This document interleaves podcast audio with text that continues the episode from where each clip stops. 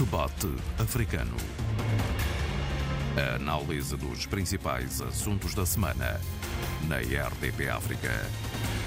O FMI voltou a Moçambique depois de dois anos de costas voltadas por causa do escândalo das dívidas ocultas. Um regresso saudado pelas autoridades moçambicanas que veem neste apoio de Washington um voto de confiança em Maputo. Ponto de partida para o debate africano desta semana com Abílio Neto, Sheila Khan, Tony Checa. Eu sou João Pereira da Silva, mas antes vamos a Nova Iorque, onde a Rússia foi suspensa do Conselho de Direitos Humanos das Nações Unidas, mas com as abstenções de Angola, Moçambique, Guiné-Bissau e Cabo Verde, São Tomé e Príncipe nem participou na votação. Sheila Khan. Bem, em primeiro lugar, bom dia a todos. Uh, Moçambique uh, foi coerente com o que já vinha de trás uh, assumiu o seu voto, a sua abstenção no, no, voto contra a invasão da Rússia à Ucrânia e manteve também esta mesma coerência relativamente a, a, a, ao retiro, à retirada da Rússia do Conselho de Direitos Humanos da ONU. Uh, neste caso, confesso que é bastante problemático. Principalmente poderia ser para Moçambique um momento de uma reflexão crítica, um momento de uma reflexão muito mais transparente no que diz respeito aos direitos humanos, que é também Uh, um problema a muitos níveis. Estamos a falar, por exemplo, no que se passa uh, em Moçambique, quando falamos da liberdade de expressão, a liberdade de imprensa, que tantas vezes aqui discutimos a questão dos raptos, dos sequestros. Uh, e, portanto, eu acho que seria, teria sido um momento vital uh, e uma espécie de um exemplo moral e ético, não só para o mundo, neste caso estou a falar uh, da ONU, do Conselho de Direitos Humanos, mas também para a população, que certamente esteve atenta a esta votação e esteve atenta a este posicionamento. Do lado do governo, uh, há que manter uma coerência e percebo, dentro deste argumento que estou aqui a, a dizer, da coerência, esta, esta posição. Agora, penso que não concordo, acho que seria. Uh, uh, deveria ter havido um exercício de memória, não só exercício de memória dentro de um espaço que é democrático, Moçambique, e também dentro de uma, de uma cidadania que se quer democrática e de respeito pelos direitos humanos. E, portanto, penso que não Muito foi bem. uma atitude, na, do, meu, do, do, meu ponto de vista, uh, e um voto positivo. António Tcheca. Bom, realmente, eu não posso deixar de reconhecer que a mim causou-me alguma estranheza o facto de ter deparado aqui com este alinhamento que não vinha acontecendo. Neste caso concreto, houve, eh, cheira, portanto, alguma concertação prévia. Há alguns países, eh, Moçambique, Guiné-Bissau, mantém-se na sua. Na e sua Angola posição. também, mas já São Tomé e Cabo Verde.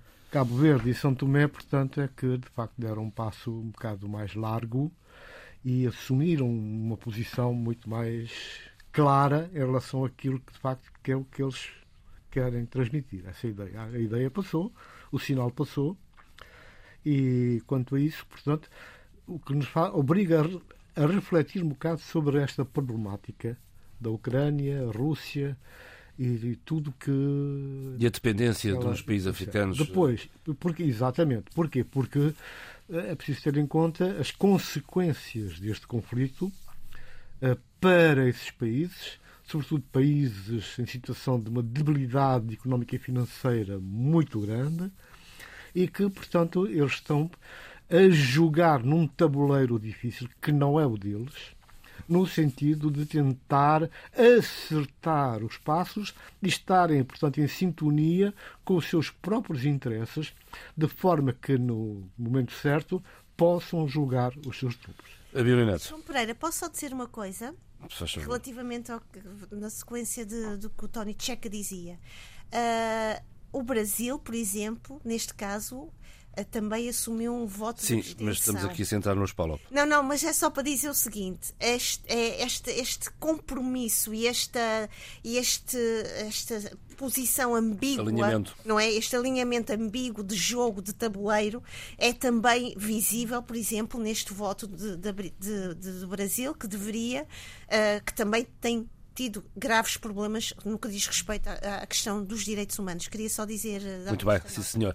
Abílio. Bem, de repente, o Conselho de Direitos Humanos da, da ONU ganha uma dimensão pouco, pouco normal. Usual. Pouco normal. É evidente que aqui há jogos que são jogos de, de, de, de, estratégia das grandes potências, que não têm que ver eh, diretamente com interesses dos países outros, como é o caso ou como são os casos dos nossos, dos nossos eh, países, mas há coisas que são relevantes aqui. A primeira coisa que é relevante é que é um momento histórico, porque pela primeira vez eh, se suspende eh, por votação de, dois, de maioria de dois terços na Assembleia eh, das Nações Unidas eh, um país que é membro permanente do Conselho de Segurança. Uhum. Isto é a primeira vez que acontece. Esse da Comissão dos Direitos Humanos. A Comissão de Direitos Humanos da, da eu digo Conselho, a Comissão de Direitos Humanos da ONU. A segunda coisa que também é, do meu ponto de vista, muito relevante é a quantidade de países absterem-se.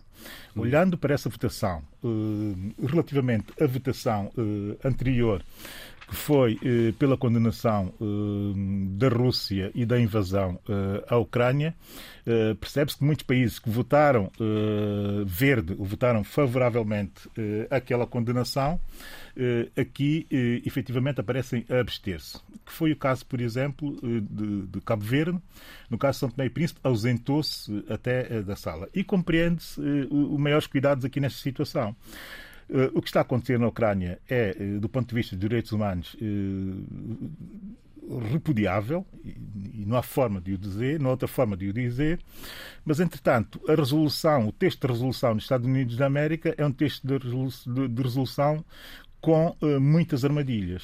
Uh, e, efetivamente, uh, países que não são grandes devem ter alguma, algum pudor em ler aquilo que são as armadilhas que os Estados Unidos colocou quase que fazendo uma chantagem aos restantes países do mundo. E, e, em que é que consiste essa armadilha, efetivamente? é, no momento de grande emocionalidade eh, internacional, depois de vermos aquelas imagens do Butcher, uh, pedir uh, que um Estado que faz parte do Conselho Permanente uh, do Conselho de Segurança, um membro permanente do Conselho de Segurança, pedir que ele seja suspenso de uma estrutura criada efetivamente ou realmente para avaliar em constância a situação dos direitos humanos no mundo é que já houve e tem havido relatórios eh, muito contundentes relativamente à questão dos direitos humanos, eh, mesmo para os países do, mem membros permanentes do Conselho de Segurança, incluindo os próprios Estados Unidos da América, e também a situação eh, da China.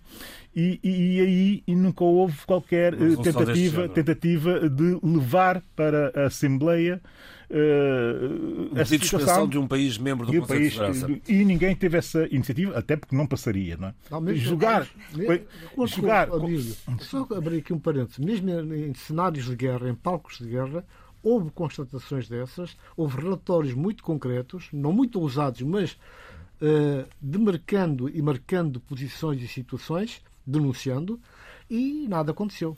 Pois, mas uh, a verdade é que das situações que estás a dizer, eu posso até adivinhar uh, duas ou três delas, uh, e, e, e, e para a guerra na, na ex-Jugoslávia, a própria, a própria invasão pelos Estados Unidos do Iraque pois. e algumas situações similares, tem aqui uma ligeira diferença, que é a capacidade que, eh, neste caso específico, os Estados Unidos teve de pressionar eh, em demasia e excessivamente, do meu ponto de vista, eh, diplomacias de países mais pequenos no sentido de se posicionarem neste momento dando esse sinal claro. Ou posicionam-se agora, ou isto vai ficar muito mais complicado uh, no, no, no, futuro. Sim, e esse tipo de práticas diplomáticas são práticas que eu condeno, mas condeno ainda mais aquilo que está a passar uh, naturalmente na, na, na Ucrânia. E termino só dizendo o seguinte, João.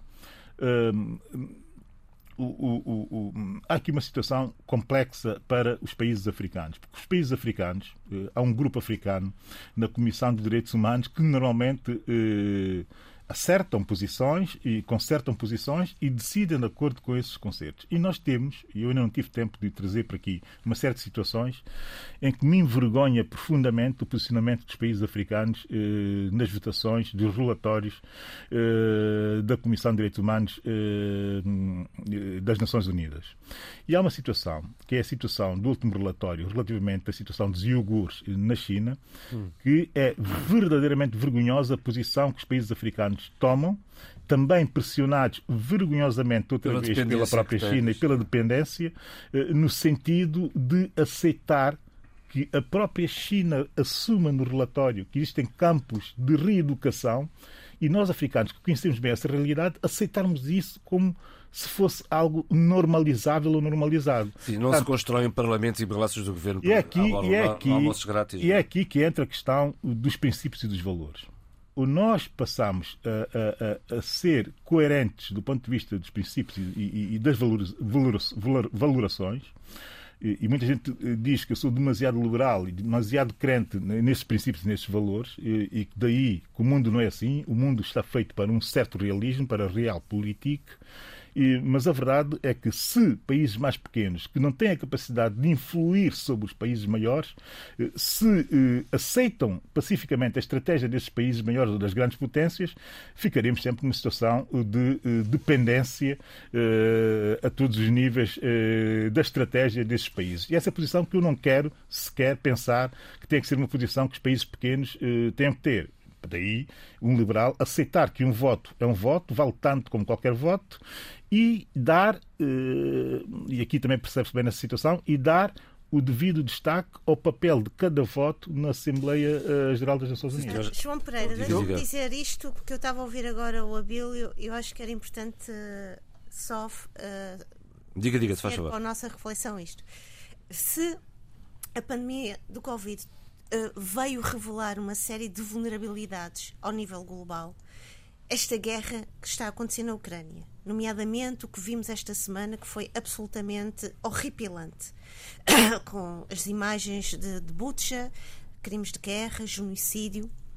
Isto veio também revelar, com esta dimensão e os impactos, uh, não só uh, económicos, sociais e, e todos os outros níveis, uh, as, as matizes e os contextos de dependência que são profundíssimos na relação dos nossos países africanos com, por exemplo, a Rússia e com outros contextos. A China também. E com a China.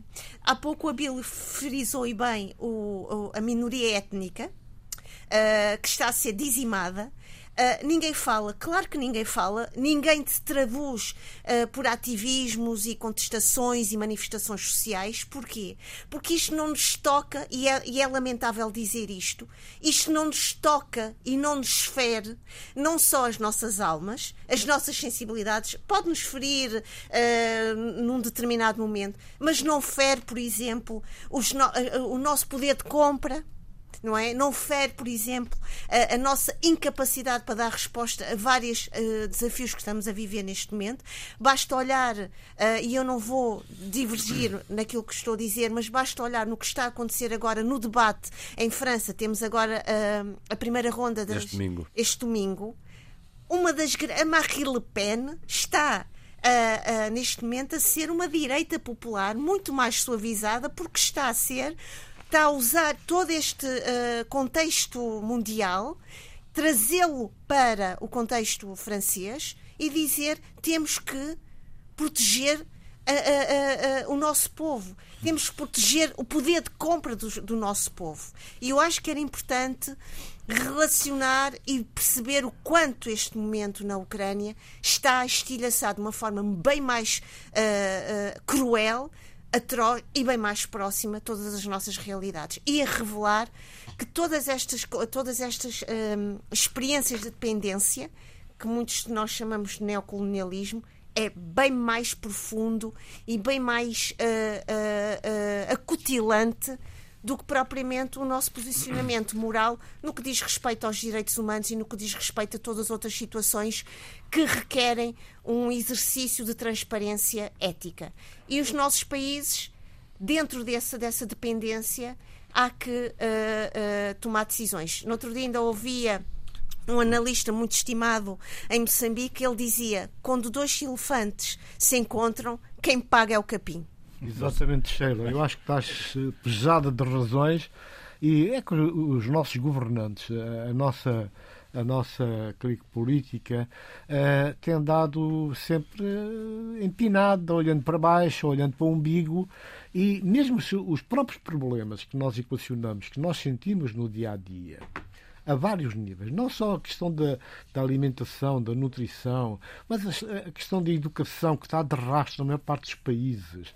Ah, tudo isso Sim, é secundarizado quando outros interesses se colocam. E muitas vezes os financiamentos, os programas que são negociados, ah, são programas que passam um bocado a, a, leste daquilo que é a realidade, aquilo que são os principais problemas que nós enfrentamos no dia a dia, aqueles problemas que afetam as nossas populações, na área da saúde, na área da educação. É justamente para aí que vamos agora a seguir. Deixa-me só fechar este tema, uh, referindo que dos 193 Estados-membros das Nações Unidas, 93 votaram a favor da resolução apresentada pelos Estados Unidos, 24 votaram contra e 58 abstiveram-se, entre os quais, como aqui sabemos, como aqui falámos, países PALOP. Ora bem, vamos uh, ah, um, aos projetos uh, que os grandes financiam, tanto a grandes países como a países mais pequenos.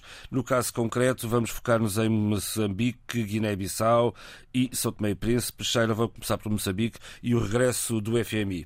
Há pouco o João Pereira dizia que o FMI regressou ao fim de dois anos. É mais do que dois anos, são seis anos, porque Caramba. não faz mal, acontece. Uh, mas é só para os nossos ouvintes saberem que estamos atentos. Uh, e a As verdade... minhas desculpas. Não, não, pelo amor de Deus. Uh, um, é preciso contextualizar que este recuo e esta, este, esta paragem no, no, apoio financeiro por parte do Fundo Monetário Internacional e também dos doadores internacionais acontece no contexto do, do caso das dívidas ocultas. E foi aí que realmente, uh, e é preciso perceber essa, essa, esse, esse momento em que o FMI e os doadores, e os doadores param esta, esta retoma do FMI, este regresso, é um regresso, como alguns dos economistas uh, e vários analistas vinham, vêm dizendo, é, uma, é um balão de oxigênio, é um voto de confiança perante uh, o que está a acontecer e perante a vontade que o governo tem moçambicano de reestruturar-se e de reaprender com estas dívidas ocultas. Também é preciso lembrar que está a decorrer ainda, ainda não chegamos ao fim, o julgamento sobre as dívidas ocultas que tem tido um tem sido um, um, todo um processo de revelações de escavações e de, de uma anatomia como eu costumo dizer da própria nação de como a nação se foi construída. Oh, já agora como é que tem visto como é que tem visto a condução deste processo por parte do Ministério Público e do juiz particularmente? Uh, é muito interessante o seu, o seu a sua pergunta. Uh, eu acho que tem havido, na minha opinião, posso estar errada e, e peço que me, que me, que me corrijam. Há, uma houve um, há um momento de uma grande tensão entre o próprio juiz e o próprio sistema, todo o processo judicial. Também o Ministério Público, e aqui foi muito desafiante no seu pedido de, de pena máxima para muitos dos, dos, que estão envolvidos, no arrestamento dos seus bens. Eu não sei o que vai acontecer, eu não sei as consequências deste, desta situação, eu não sei, acima de tudo, o que é que. As... Onde é que isto vai parar? Onde é que isto vai parar? Porque há uma coisa interessante e não podemos esquecer nunca aquilo que, que o filho uh, de Armando Guebuza dizia. Isto é um julgamento político. Este foi o momento, para mim, uh, transparente e uma separação de águas muito interessante e muito relevante e revelador. Também é verdade que isto estilhaçou e tem vindo a estilhaçar e dividir a própria Félim. O congresso que vai ser que vai que vai acontecer ainda este ano também vai uh, ser uma reflexão profunda sobre as, os várias, uh, dir, diria, castas frelimistas existentes e é preciso também perceber que uh, terá de haver um, um, uma decisão sobre quem é Frelimo, depois todo, toda, toda o, encaminhamento e a experiência vivida destes, destes, deste, do julgamento sobre as dívidas ocultas. Uh, não sei se alguém queria falar. Eu queria dizer o seguinte, Sheila, tu há bocado citaste uh, o filho do presidente Armando um Davi, um Davi Guebuza, eh, dizendo essa frase, que é uma frase enfim, recorrente em quem está na posição dele, que é que este é um julgamento político. Ele até disse que isto era uma perseguição à família. A família também, isso foi o acrescento. Eh, mas a verdade é que eh, é preciso saber distinguir entre julgamento político de julgamento de políticos. São coisas perfeitamente, perfeitamente distintas. Não é? Tudo que está a ser julgado ali naquele sítio e naquela situação uh, está a ser feito com base no Código Penal da República de Moçambique. Está a ser feito de acordo com a construção e a estrutura do Estado de Direito uh, desse país e dessa nação. Não há nada ali que remeta para um julgamento político e muito menos um julgamento político que o pai dele conhecerá melhor do que ninguém o que é que é julgar politicamente. De resto, era nesse sentido que vinha a minha questão que eu coloquei à, Sheila do posicionamento do juiz. O Tânia também queria dar mais chega. Sim, eu, na sequência daquilo que a Sheila uh, disse, e muito bem, é, é claro que, que quando o FMI anuncia a chegada, o regresso, então, depois de muitos anos, tem, tem essa simbologia do balão de oxigênio. Mas a mim o FMI faz-me lembrar mais aquela figura do a figura antiga do professor primário do antigamente, de chicote nas mãos ou de palmatória nas mãos. Né? Essa era a grande pedagogia. Porque depois de, quando se elabora o caderno, quando se faz o estudo da situação e quando eu, felizmente, tive a, oportunidade de trabalhar com algumas missões da FMI na Guiné-Bissau e conheço alguns deles, alguns peritos muito de perto, depois eh, vão surgindo as cedências porque há uma verba, há um plano, há um, há um budget que está estipulado e, e há aquele mínimo que tem que ser cumprido. Depois, eh, nas cedências, portanto, favorecemos, portanto, o fortalecimento desse terreno escorregadio e de incompetência governativa que preside os destinos do nosso país. Agora, eu, há bocado, antes de sair de casa, tive uma notícia, uma informação que não pude ainda confirmar da detenção de Gabusa Gabusa, detido? Detido. Eu achei aquilo estranho, mas dito quem. Não, não temos nenhuma informação. informação. Agora que estamos a gravar o programa, Pronto. não temos nenhuma informação. Vale o que vale, pode ser. Eh, hoje não é 1 de abril, já lá vai 1 de abril, eh, mas, portanto, isso seria, portanto, uh, um capítulo completamente novo, com novas, direti novas direções no, neste processo. Não esqueçamos que Gabusa, quando esteve a prestar declarações no tribunal, sacudiu muitas vezes a capota para o presidente Nussi e dizer que ele é que devia estar ali a explicar e contar. Portanto, isso tudo isso criou o embróglio. E se não nos esquecermos que durante esse período, esse momento do Gabusa no, no tribunal, houve tiros contra o próprio tribunal, Exato. portanto, tudo isso faz crer que, na verdade, os problemas não são assim tão pequenos e podem assumir proporções maiores. Eu gostaria aqui de chamar a atenção, porque neste momento a minha leitura é que o presidente News está reforçado. O presidente News, que foi sempre catalogado como uma figura próxima do Gabusa, a verdade é que ele está cada vez mais sendo uh, ele próprio.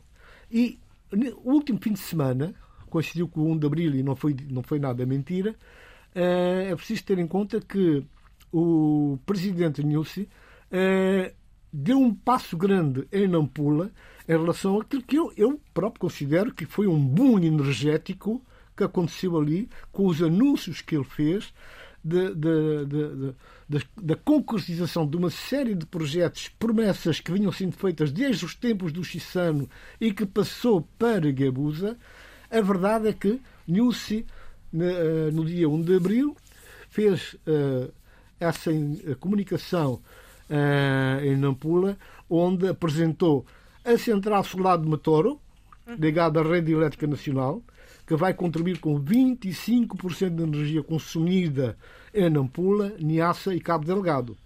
Portanto, não é nenhum brinquedo. Foi lançado, também foi apresentado o Programa Nacional de Massificação do Gás de Cozinha.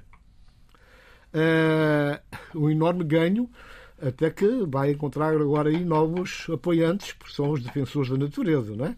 que são bem organizados.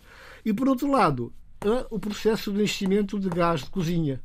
Portanto, tudo isto reforça as posições de, de Nussi de uma forma considerável Até porque ele consegue recuperar tempo.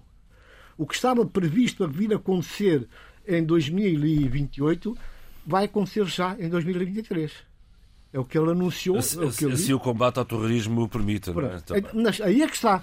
Em função destas, destas mutações positivas, do plano económico e financeiro, uh, também há, há, há, um, há um ganho psicológico que motiva as pessoas. As pessoas, não só os moçambicanos, os próprios governantes, precisam dessas motivações às vezes, mas vejamos que logo a seguir a representante da, dos Estados Unidos em, em, em Moçambique anunciou, a senhora Abigail Dressel, anunciou um apoio considerável dos Estados Unidos para combate ao terrorismo. Mas não ficou por ali, porque veio o Japão também a anunciar de seguida um apoio na ordem de mais de 4 milhões de euros para ajudar no controle fronteiriço. Aquela circulação um bocado anárquica de gente que entra e sai é muito nojento pelas fronteiras africanas e que realmente precisa não só de gente preparada, gente formada, capacitada para garantir, de facto, uh, o controle das fronteiras, que muitas vezes as coisas começam logo aí. Portanto, uh, esta situação faz com que Moçambique, depois deste período todo desaguisado com o Fundo Monetário, parte agora de uma situação muito mais favorável. Né? Tem, tem programas, tem ganhos e tem um caminho delineado para percorrer. De repente o jogo muda. Daí a confiança da FMI. Deixa-me dizer uma coisa, Exato. mas é preciso haver aqui muita cautela e, e agradeço muito esta, esta, estas informações complementares que, que, que, que trouxe Concordo consigo que a voz de se ouve-se cada vez mais e de uma forma muito particular. Ele já se destacou e já se revelou um outro presidente, é verdade. Mas também é preciso dizer o seguinte: o próprio FMI coloca também determinados, determinadas medidas uh, para esta retoma. Os Reformas. Impostos Exatamente. Reformas na administração fiscal e no IVA, reforma da massa salarial dos funcionários públicos, aprovação da lei dos fundos soberanos, alteração à lei sobre o banqueamento de capitais e, portanto, isto é muito importante também no sentido de perceber de que forma o Sim, governo... há contrapartidas sempre. Exatamente. É a receita Portanto, clássica é aquela ideia é que clássica. o António Tcheca dizia há o professor primário que está com o chicote na mão que diz eu confio em ti, mas, mas eu vou ver o que é que tu vais fazer em função E tem que ser assim, confiança. exatamente. Mas é importante, desculpa, João Pereira, dizer o seguinte. Uh, Moçambique está também neste momento uh, uh, é, é, um, é um país importante também nesta produção do gás natural quer para o Zimbábue, claro, claro. quer para a África do Sul. Portanto, temos aqui, é se bem apanhado este momento, todo este cenário, e apanhado com sensibilidade, com clarividência e ponderação, temos aqui também um momento para Moçambique poder caminhar com pés mais seguros, mais sólidos. Importa agora ver como os nossos governantes vão encarar estas medidas, vão encarar estes desafios e vão concretizá-los. Abílio, hum, hum, em São Tomé o Banco Mundial também já se chegou à frente, já garantiu verbas, financiamentos para a reconstrução de infraestruturas, particularmente as pontes. A verdade é que elas continuam caídas e não se viu ainda nada. Bem, eh, é, muito, é uma situação difícil, porque são muitas infraestruturas, apesar de pequenas, eh, nós estamos a falar de grandes eh, obras, nem de nada de grandíssimo impacto, mas é que são muitas, são várias, e o estado de degradação já era eh, antigo e, bem, do meu ponto de vista, o Governo faz um relatório de situação, eh, enfim, com muitas insuficiências técnicas, como é evidente, mas é só um relatório um sumário, digamos, de toda a situação, é que apanha eh, eh, o, o, o que está a acontecer. E, e, quem lê o relatório uh, fica com a noção clara do desmazelo e do desleixo que nós temos tido relativamente a essas pequenas infraestruturas. Como eu já disse aqui na altura, e volto a repetir, muitas delas já vêm da época colonial, com pequenos retoques, e outras nem sequer uh, tiveram uh, esses retoques. Esses retoques. A pergunta que eu coloco é: o Banco Mundial confia uh, no, nas autoridades uh, são tomenses para avançar com o financiamento? eh, tem de confiar e, e, até porque é bastante estrito nos critérios de aplicação e de execução dessas, dessas, dessas obras, não é? Uh, e sobretudo quando são programas emergenciais. Existe a tendência, quase que generalizada, que em momentos de programas para financiamento de emergências, que existe sempre a oportunidade da corrupção, da corrupção instalada, aproveitar-se e beneficiar-se com isso. a verdade e essa que é a grande realidade, esse é, é o comportamento, esse é que é o comportamento normalizado em quase todos os países, incluindo naqueles mais avançados.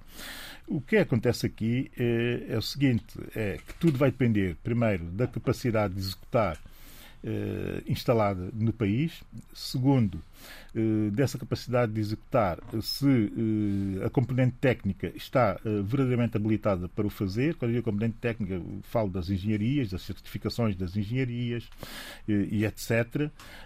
e terceiro, se as empresas de construção civil locais, que serão essas primordialmente a fazer esse tipo de porque eu também defendo isso, a fazer esse tipo de uh, condições abordagens, se têm condições financeiras para assumir uh, a quantidade exponencial de intervenções que têm que ser feitas e, sobretudo, têm que ser feitas já e muito rapidamente.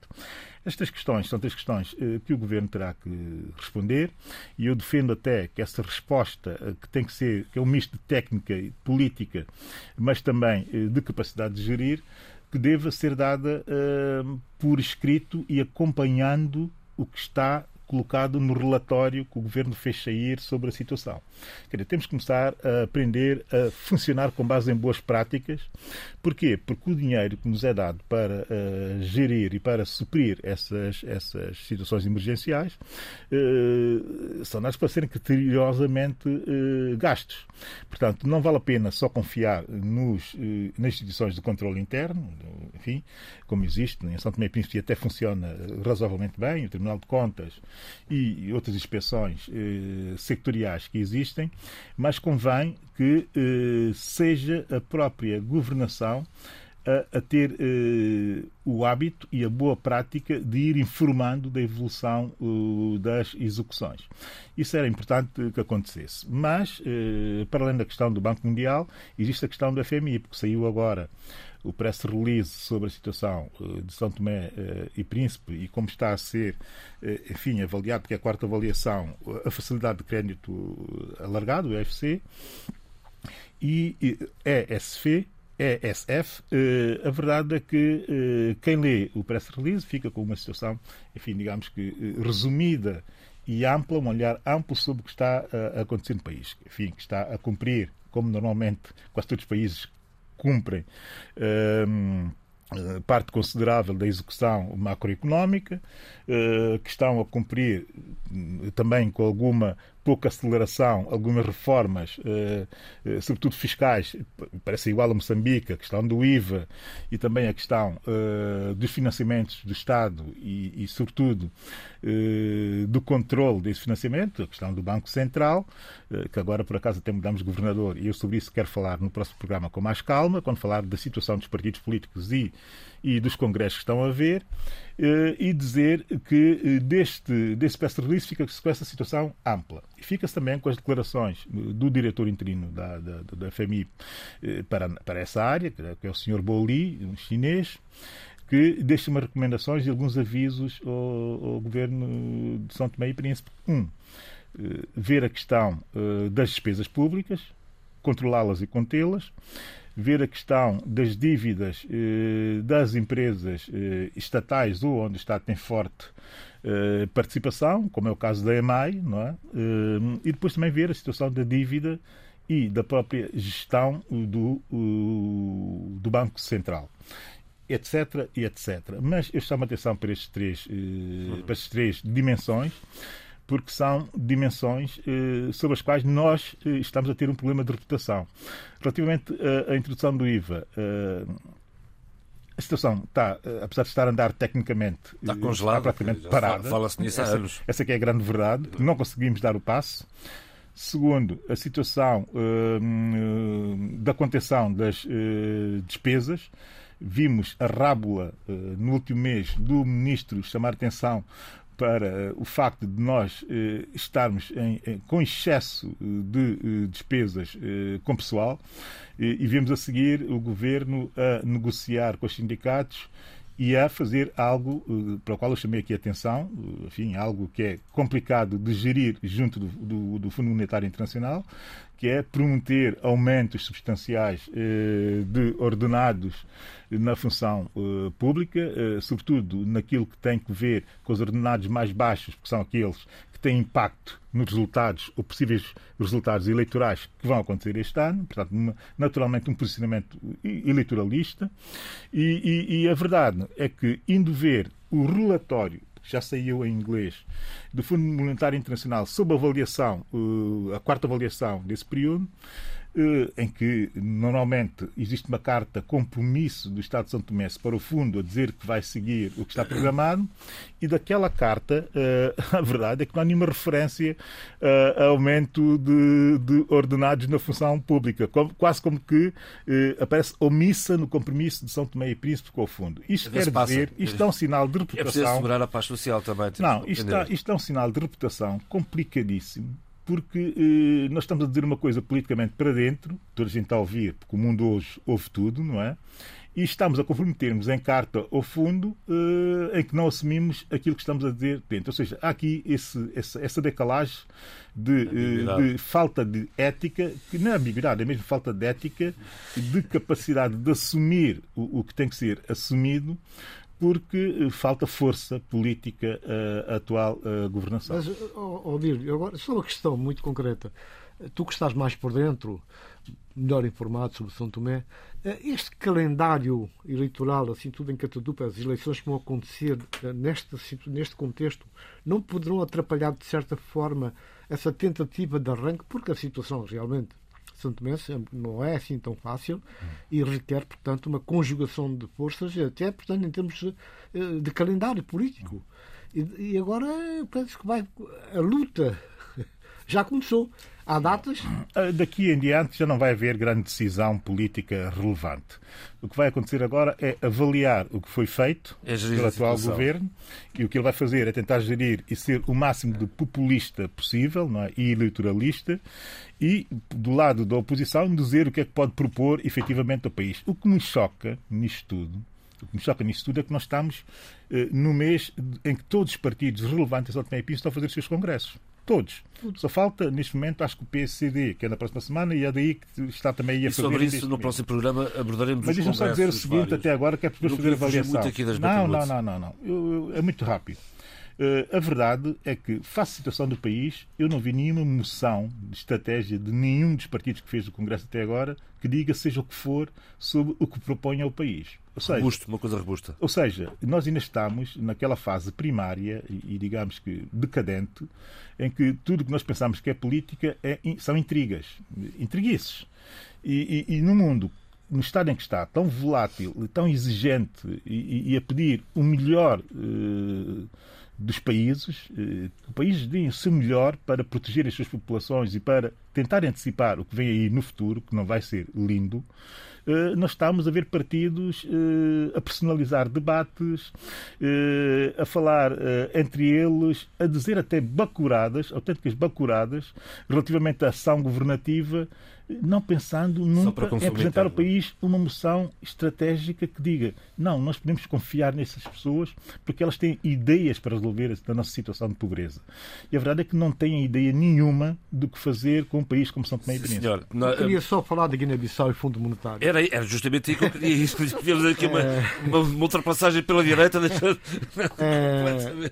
é isso mesmo, força. É, é, portanto, os técnicos já lá estão. Agora, é isso mesmo. A, a, a, negociação propriamente dita, os trabalhos que vão ser espiados pelos Orsay Dijon, eh, começarão a partir de 12 de abril, de forma presencial e também de forma virtual. Vai acontecer.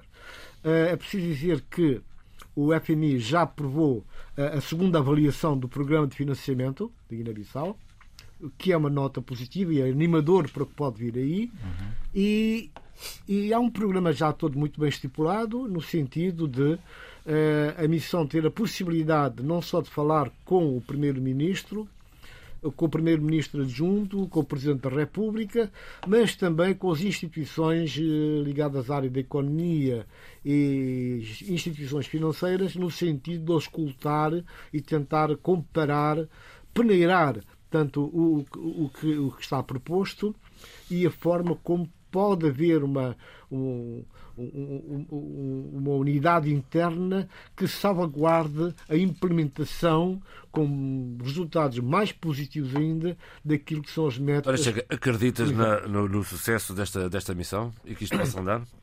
Eu, a leitura que eu faço uh, do que tem sido a relação mais recente do FMI e do próprio Banco Mundial com as atuais autoridades da Guiné-Bissau, eh, eu estou convencido que sem nenhum tipo de, de excesso de otimismo. De, de, otimismo. A verdade é que há elementos que indiciam que eh, as negociações vão correr bem e que haverá, portanto, a renovação de um programa de acordo com aquilo que são as pretensões da Guiné-Bissau. E que assim seja, e que esse programa, portanto, eu não conheço o programa, mas que, portanto, que eh, contemple as áreas sociais e que dê atenção portanto, ao desenvolvimento de setores como a, a, educação, a, a saúde. E aquilo que lhe apoia reformas desenhadas pelo país com o objetivo de estabilizar a economia, melhorar a competitividade e fortalecer a governação. Exatamente. É o clichê do costume. Ora bem, a Guiné-Bissau. É um costume, mas, portanto, a partir dessa narrativa pode-se chegar a, essas áreas fundamentais que carecem. Nós não podemos. Não sei se vocês viram o relatório que saiu sobre a educação nos nossos países onde nós estamos perfeitamente de rastro, Guiné-Bissau. Falámos a semana passada. É um bocado melhor. melhor, mas também é mal. E, portanto, há, há, que corrigir, há que emendar a mão e há que, de facto, dar atenção. Quer dizer, a Guiné-Bissau, neste momento, em vez de estar ali na caça às bruxas, tentando silenciar as rádios, eh, deveria, a meu ver, aproveitar esse capital enorme que são as rádios comunitárias que emitem em todas as línguas da Guiné-Bissau para complementar aquilo que a educação não consegue. Ora bem, a Guiné-Bissau, de resto, esta sexta-feira está eh, no Jornal Expresso com uma grande reportagem sobre o tráfico de droga e os cartéis que fazem uh, da Guiné-Bissau um importante entreposto, com passagem também pelos grupos terroristas no Sahel. Sheila, vou ouvir assim primeiro uma breve, um breve comentário de ambos. São, são uma reportagem de Micael Pereira, são uma grande reportagem, oito páginas, na revista do Expresso desta semana, que vai dar muito que falar. Sem dúvida. Mas isto não é um, um assunto novo, isto não é uma novidade. Infelizmente.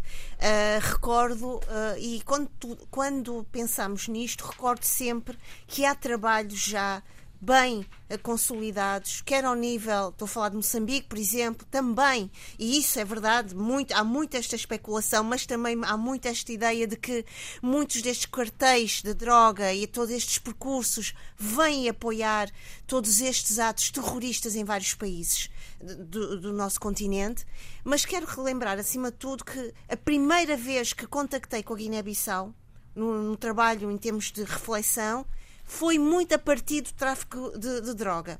E aqui quero-te chamar a atenção, não estou a desviar-me do, do, do, desta reflexão que, que, está a trazer uh, João Pereira, mas era importante. Breve para já, depois isto vai dar muito falar, teremos naturalmente. Mas quero chamar a atenção, por exemplo, no trabalho uh, muito feito por Miguel Barros através da sociologia, uh, também outros colegas nossos cabo-verdianos que vêm mostrar, mostrando muito, com bastante consistência solidez uh, uh, o impacto a relevância e o, que estes cartéis de droga e todo estes, todo este, todos estes negócios subterrâneos terríveis que porque que minam completamente porque minam não só uh, todas as estruturas sociais económicas dos países onde estão porque também trazem para dentro desses países a guerra, porque também trazem para dentro desses países a insegurança uh, política e os golpes de Estado e por aí fora. E mais, e é algo que nós muitas vezes não falamos e que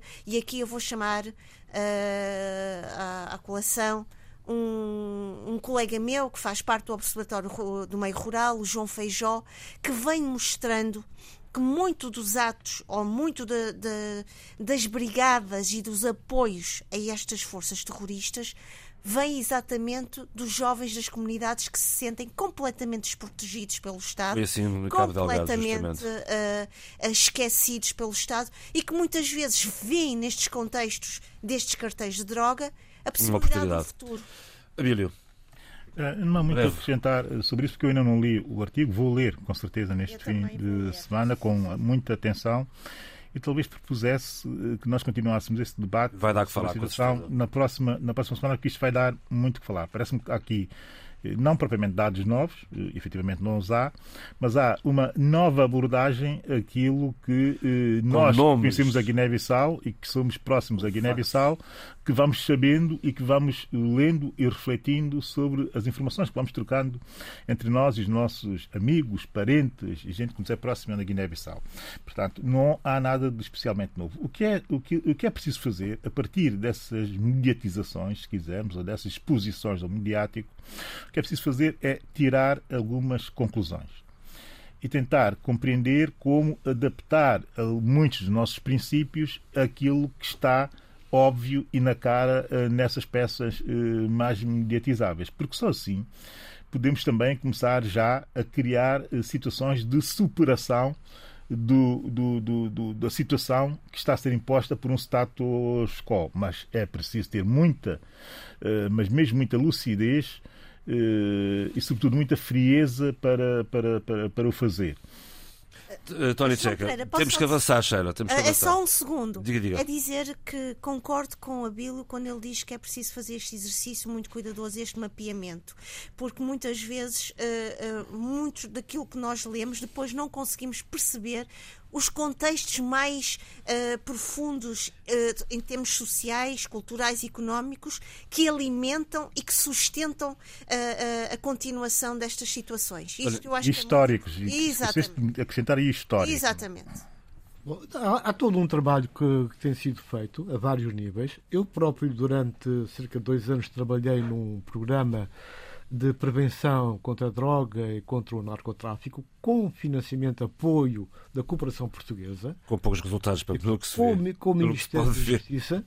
Não me tua culpa, com certeza, não, mas não, os resultados não foram correu bem. Uh, o programa correu muito bem. Programas? Exatamente. É mais, mais fase, Posso falar do programa? Não, na sua fase, portanto, inicial, que visava a inclusão da sociedade civil, eh, nós somos até mais longe em termos de, de, de, das metas a atingir.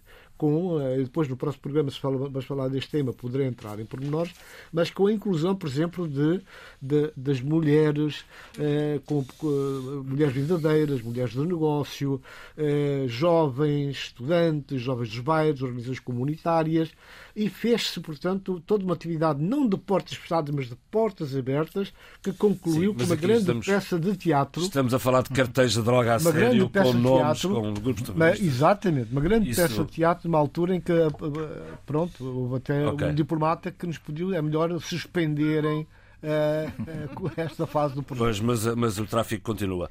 Ora, vamos às notas finais. Um, uh, Abílio Neto, Presidente da República de São Tomé e Príncipe, esteve três dias em Portugal. o que é que fica desta visita? Bem, o, o que fica é que o país do ponto de vista uh, das relações externas, uh, sobe um pouco o nível da sua representação. Não sobe muito, eu já digo porque é que não sobe mais. Uh, gostei de ver as imagens gerais do que foi a visita. gostei muito mesmo de ver as fotos e os pequenos vídeos do jantar de gala oferecido pelo o presidente Marcelo Rebelo de Sousa eh, ao presidente de São Tomé e Príncipe e aos seus convidados, eh, naturalmente do, grande parte dos ilustres são tomenses na diáspora, gostei de os ver eh, ali a conviverem, a estarem em, em, em, ao nível do momento. E gostei de ver a diversidade de pessoas que estiveram presentes, porque esteve lá grande parte da excelência uh, da diáspora são tomense, desde esportistas, uh, artistas, uh, profissionais das diversas áreas, gente que de facto tem feito percurso reputado em Portugal e também até fora de Portugal. E ver estes são tomenses todos juntos, quase como uma possibilidade que só acontece de, de, de década em década, até só por isso devo dizer que deu-me deu muita satisfação. Não, não, não, estou ao nível daquelas pessoas, portanto, assumo como um tipo absolutamente normal. Outsider? outsider? Não, outsider não, completamente normal e, e, e banal até, em certa perspectiva. Portanto, não estou ao nível das pessoas que foram convidadas e aquelas pessoas são muito melhores do que, muito melhores do que eu, sem dúvidas, e eu assumo humildemente esse meu estatuto de normalidade. Bem, mas isto não é importante, estar estar. O que era importante é que a imagem do país ficou bem dada, ficou bem representada e eu gostei de ver. Gostei mesmo, gostei mesmo muito de ver o país quase que unido, unido no sentido de estar no mesmo espaço e de poder confraternizar uh, naturalmente. Era bom que isso pudesse acontecer mais vezes dentro do próprio país ou em iniciativas uh, proporcionadas pelo próprio país. Portanto, o, o, o presidente Carlos Villanova uh, conseguiu isso, mas também conseguiu algo muito Eu gosto mal. disto, o retrovisor de curto alcance e o para-brisas de longos espectros. Para escolher calar. Isto foi, esta foi a forma. Adoro, adoro. Esta foi a forma como eu resumi. Uh, uh, Nós temos um como eu, como eu, como eu resumi uh, a forma como vi a, a, visita do presidente Carlos Villanova. De facto, o olhar sobre os detalhes, o retrovisor de, culto, de curto alcance e para-brisas de longo espectro. Bem, o retrovisor do, do, curto alcance é exatamente isto que eu acabei de, de, de, de ilustrar. Uh, o para-brisas de longo espectro é o facto de, durante essa visita, uh, durante a estadia do presidente Carlos Villanova aqui uh, em Lisboa, ter saído a notícia nas redes sociais de que ele teria nomeado pelo decreto presidencial número 1 de 2022, portanto em finais de janeiro deste ano, um personagem que é o eh, Stefan Welk, que é um dito diplomata alemão um dito economista uh, alemão que tem feito muito lobbying uh, de diversas situações no continente africano. Aparece muitas vezes como assessor especial de presidentes da República ou de ministros africanos. Chegou a estar envolvido em situações muito dúbias relativamente a passaportes diplomáticos da Guiné-Bissau. Eu estive a ler uma peça de 2019, de setembro de 2019, no Der Spiegel, uma peça longuíssima, muito aprofundada, oito jornalistas a investigar. E, e, e, o presidente Carlos Villanova assina um decreto presidencial em que nomeia esse senhor uh, assessor especial. Portanto, o presidente Carlos Villanova tem que dar uma, um esclarecimento cabal ao país das razões que o levaram a nomear alguém com um registro tão fraco, uh, mais do que fraco, dúbio, mais do que dúbio, pouco reputado, numa altura em que o país necessita de elevar muitíssimo o seu nível de reputação. A que propósito, mas a que propósito, fazendo até uma espécie de, eh, de, de, de, de comportamento que é tradicional na classe política são tomense de nomear gente com perfil que eu não entendo porque é que o fazem, e vem o Presidente Carlos Villanova, numa altura em que estava a tentar relançar ou a tentar relançar um comitê contra a corrupção, nomear como assessor especial alguém com esse perfil. Portanto, ele tem que dar uma explicação ao país, mas mais que dar uma explicação ao país, só pelo facto daquilo que eu li, já valeria a pena eh, Sim, emitir um outro decreto presidencial a a, a, desfazer o decreto presidencial anterior. Neste fim de semana que arranca o Congresso do PAICV, não temos tempo para falar sobre ele, temos três minutos para desligar o microfone, portanto vamos rapidamente e só dando os títulos às forma sugestões. telegráfica. As, diz, faz favor. Telegráfica. É, é, os militares do Mali continuam ferro e fogo. A Human Rights Watch eh, denunciou a execução sumária de 300 homens no final de março, este março que acabou agora. Entretanto, CDAO, boca calada, está a mandar homens militares para a Guiné-Bissau. Uh, Blaise Camporé, que está no exílio na Costa do Marfim, foi condenado pelo Tribunal Burkinabe a prisão perpétua pelo assassinato do seu companheiro de armas, seu grande amigo e irmão, que abriu-lhe as portas na vida política e militar e que ele depois acabou por golpear, acabou por matar. Portanto, ele foi condenado à prisão perpétua. Só que um Che Guevara africano. Só que, eh, pois, é, sim. É, só que ele está a viver na Costa do Marfim. E tem, e tem passaporte, e, já tem sabe, tem um, tem um passaporte. Ele está a falar disso tudo e nem sequer falou do Thomas Sankara, que, estava aqui. Não acabei. Ah, matou. Foi, foi o assassinado. E, e eu penso que neste caso concreto, ele e mais 12 dos seus companheiros que foram mortos, o Thomas Sankara, Portanto, ao fim de todos estes anos, de uma enorme dificuldade, o processo chegou ao fim e esse assassino é condenado e esperemos que ele pague por isso. E assim se fez o debate a ficar esta semana. Não temos tempo para os livros, temos pena. Guardem os livros para a semana que vem. Eu devo só dizer que Zé Manel, Guiné Zé Manel, esta quinta-feira está no Beleza. O apoio técnico foi de João Carrasco e Vitor Silva. O apoio à produção foi de Paulo Seixas Nunes. Fiquem bem.